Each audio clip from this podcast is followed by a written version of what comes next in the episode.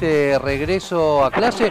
Eh, un tema que fue muy cuestionado, sobre todo en el 2020, hubo muchas críticas, polémicas por muchos lados. Bueno, está volviendo paulatinamente las clases presenciales en todo el país. Por supuesto, Córdoba no es la excepción. Y para hablar de este tema ya estamos en comunicación con el titular de la UPC, Juan Monserrat.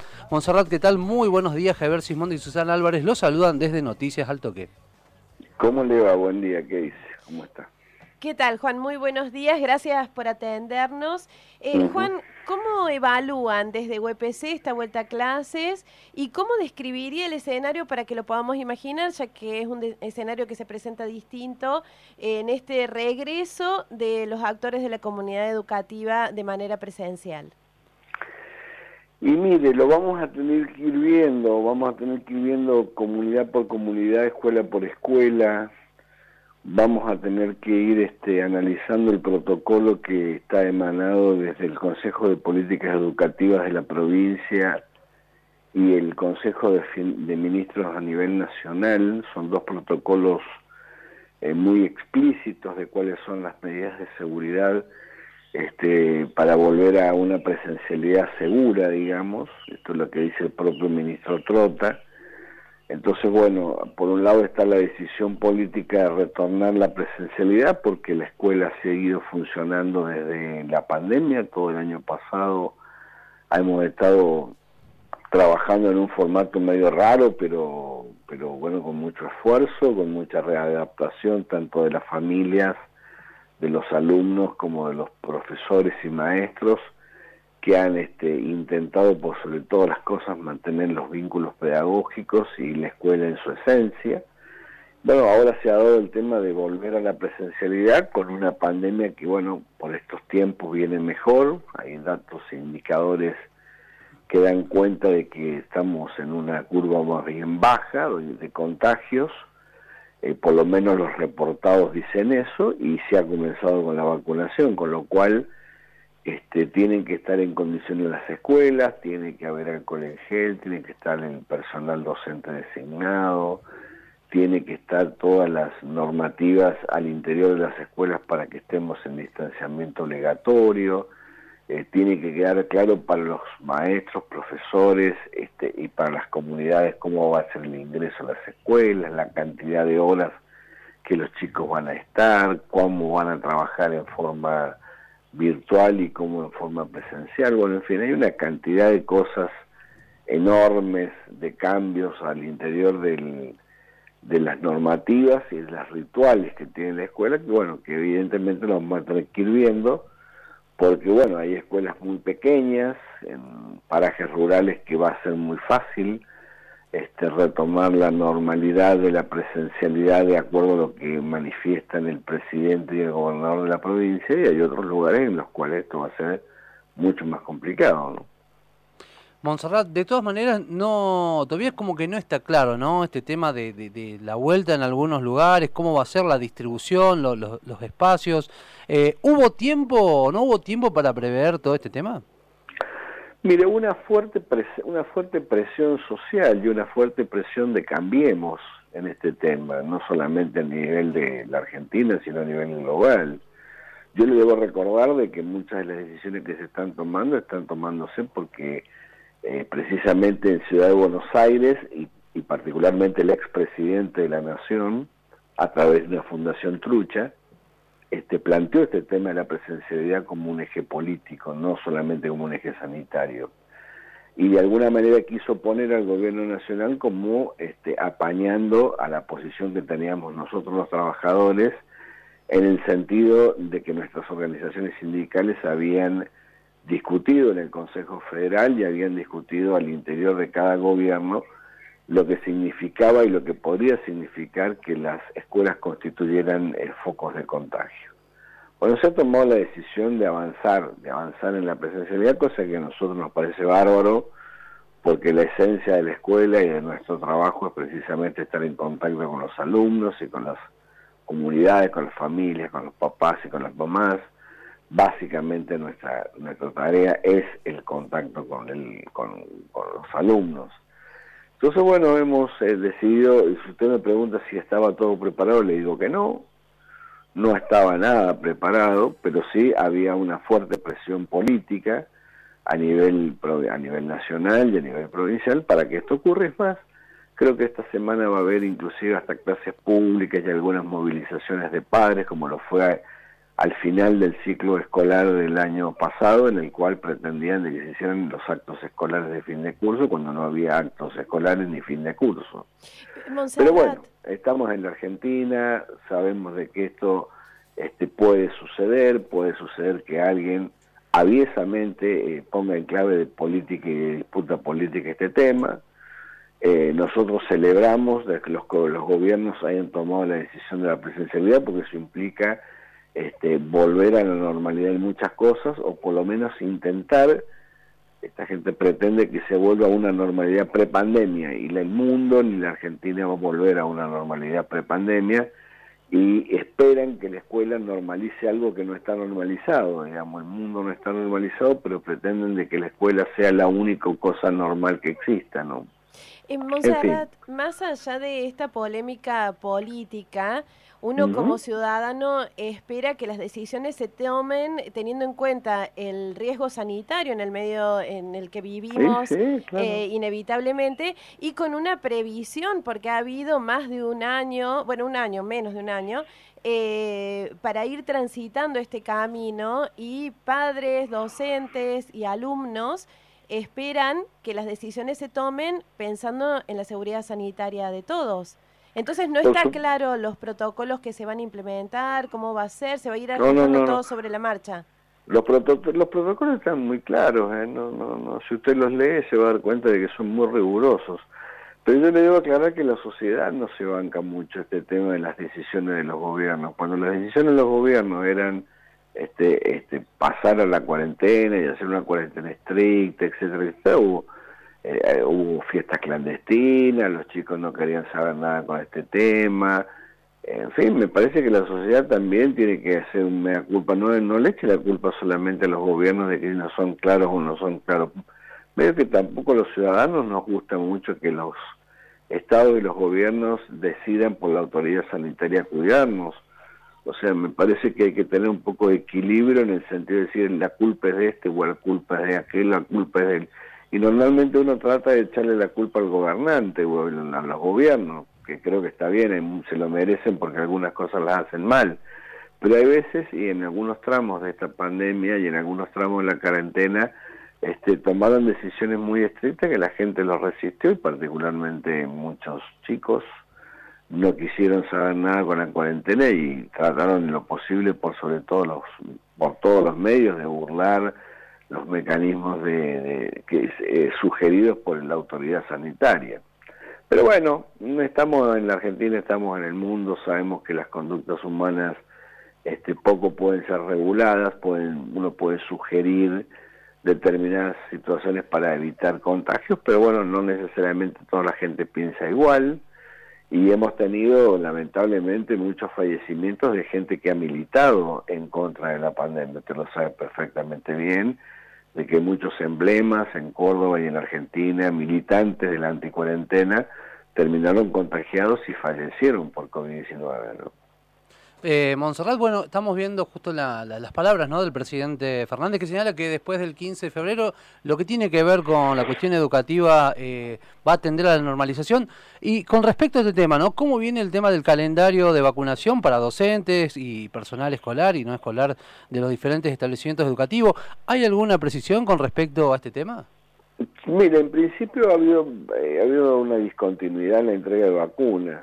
Usted sabe que la semana pasada llegaron 5.000 vacunas a Córdoba, llegaron muy poquitas, ahora parece ser que va, se, se va a renormalizar la entrega de vacunas.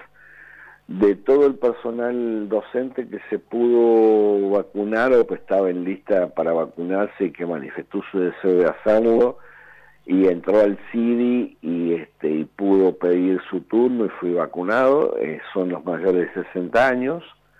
Así que bueno, seguramente en esta semana cuando ya venga otro lote de vacunas, este va, va a bajar la edad de los docentes que se puedan vacunar. De todas maneras, más allá de la vacunación, hay disposiciones de la, del Ministerio de Trabajo de la Nación de la cual Algunos docentes no pueden volver a la presencialidad por sus enfermedades prevalentes.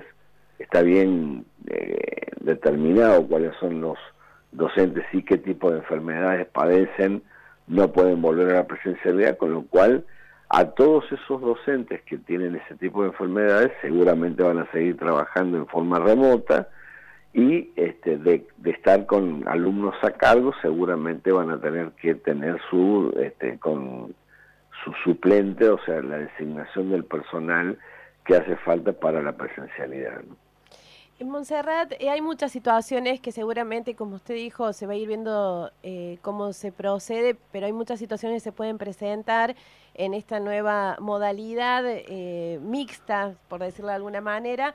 Pero ¿cómo se va a actuar o cómo está previsto que se actúe en si aparece un caso de COVID positivo en algún colegio? Y se va a tener que aislar todo el mundo. Se trabaja sobre el sistema de burbujas, el sistema de burbuja determina que si hay algún contagio, ese grupo deja de venir por 14 días a, las, a la escuela y obviamente tiene que hacerse los hisopagos correspondientes. Vamos a aprender todos. Usted me está pidiendo precisiones que yo no se las podría dar con, con exactitud porque vamos a ir aprendiendo sobre la marcha y este, deben tener en claro los papás, las mamás y también la comunidad de que los docentes estamos reaprendiendo una, una cosa muy novedosa, pero que tenemos todo nuestro empeño, nuestra profesionalidad, nuestro cariño por nuestra tarea y que la vamos a hacer de la mejor manera que se pueda, teniendo obviamente en claro de que tenemos que tener todos los recursos sanitarios a disposición y en disponibilidad tal cual lo han comprometido las máximas autoridades nacionales y provinciales, ¿no? Recordemos que estamos en comunicación telefónica con el titular de UPC, Juan Monserrat. Monserrat, ¿qué análisis puede hacer ¿no? de, este año lectivo que pasado, el 2020? Mire, viendo las, la situación en general y la provincia y el país en particular, me parece que hemos eh, ha sido una, una experiencia colectiva muy, muy interesante me parece que el país este, ha aprendido mucho, nosotros hemos aprendido mucho de la pandemia, hemos aprendido de las conductas humanas, hemos aprendido de, de, los gobiernos y hemos aprendido de la política, hemos aprendido este, a cuidarnos y a no cuidarnos, bueno, hemos visto un poco de todo. Este, bueno, hemos tenido situaciones este, muy difíciles desde el punto de vista económico, muchos compatriotas han perdido su trabajo, han tenido que reconvertirse, ha habido una experiencia laboral este, bien interesante como para analizar, también ver cómo el Estado activo este, ha, logrado llegar a cada familia con el, el ingreso familiar de emergencia, que si viene muy poco dinero, se ha empadronado un conjunto de compatriotas que estaban prácticamente invisibilizados y sin trabajo, se ha ayudado a las empresas y se ha congelado gran parte de las tarifas y los servicios para que este, se normalice o por lo menos no se golpee de la manera que se pretendía que se golpeara a, los, a las familias este, por este tema de la pandemia. Me parece que el Estado se ha recuperado en, su iniciativa de tomar decisiones y bueno, felizmente en los últimos meses del año pasado este, la provincia de Córdoba ha recibido recursos este, más eh, significativos, que ha, recaudado más, ha ingresado más dinero a través de los aportes federales en los meses más difíciles que ha tenido el país, así que bueno, este, se ha negociado a nivel internacional con los acreedores internacionales, se está negociando con el Fondo Monetario, se ha apoyado a la pequeña y mediana empresa para que pueda este, seguir trabajando. Felizmente también se han mejorado, como ustedes me llaman de Río Cuarto, seguramente sabrán que ha mejorado notablemente el precio de las commodities, con lo cual evidentemente un gran sector muy activo dentro de la vida ciudadana de la Argentina tiene que estar muy feliz de que sus este, sus productos valen muchísimo más de lo que valían antes. En fin, me parece que estamos entrando una, a una situación muy rara, muy, muy normalizada en algunos aspectos. Se ha negociado con el gobierno nacional los 20 mil millones de pesos para la caja de jubilaciones, con lo cual aparentemente este año se nos presenta como mucho más esperanzador que el año pasado. Y eso se debe, entre otras cosas, a mi humilde entender, a, este, una, a una actitud en cuanto a la política pública mucho más activa por un Estado que se ha mostrado eh, muy presente en los momentos más difíciles que ha vivido la Argentina y los argentinos, tanto desde el punto de vista sanitario, económico y social. Que eso desde, mi punto de vista me parece que es una cosa recuperada por el voto popular y por el cambio de gobierno, que si hubiera estado el anterior presidente Macri seguramente la situación del país y la situación de la Argentina sería desastrosa. Pero bueno, es una opinión muy personal, muy mía, de, ver cómo se ha manejado con la anterioridad el otro gobierno en el cual discontinuó las políticas públicas, discontinuó el programa con entera igualdad, discontinuó el financiamiento del sistema educativo, este, promovió la educación privada, el cierre de las escuelas y de las eh, universidades privadas, eh, públicas por privadas, en fin, tenían otro concepto de país y otro concepto de nación, que felizmente el voto popular este, no les dio la posibilidad de darle continuidad. Y bueno, hoy estamos en esta situación en la cual este, se ha podido controlar muchas variables económicas significativas. Fíjense que hasta el mes de octubre, hasta el mes de septiembre veníamos con una inflación muy baja, o por lo menos muy baja con relación al anterior gobierno. Y bueno, después de bajar, después de esa movida cambiaria en la cual se llegó con el dólar a 195 pesos y poder controlar esta variable y ubicarle los valores que hoy está ubicada, el día viernes cotizaba el, el dólar blue por debajo del dólar oficial, este, bueno, ha habido una corrida de precios realmente inadmisibles, digamos, octubre, noviembre, diciembre y enero, realmente el masazo que los formadores de precios han hecho a los precios de la canasta básica este, de cada trabajador y cada ciudadano y compatriota con ingresos fijos. Fíjese que el gobierno nacional ha tenido que aumentar en un 50% la asistencia financiera, este, el valor de las asistencias financieras precisamente porque ha habido eh, un sector de la sociedad que no admite de que el Estado regule la economía. ¿no? Juan Monserrat, precisamente hablando de regular la economía y de esta presencia del Estado, se viene una instancia importantísima que es la instancia paritaria. ¿Cómo eh, se van a, cómo plantean ustedes, cómo ven ese escenario, qué es lo que van a pedir, qué es lo que esperan? ¿Qué es lo Mire, nosotros tenemos una situación muy sencilla. Yo, para que la gente lo entienda, hay una matemática muy simple la que hacemos nosotros. El año pasado nosotros negociamos salarios por el 25%. La inflación promedio ha sido 36 y la inflación de los productos de la canasta familiar o la canasta básica o la canasta alimentaria ha sido 46%.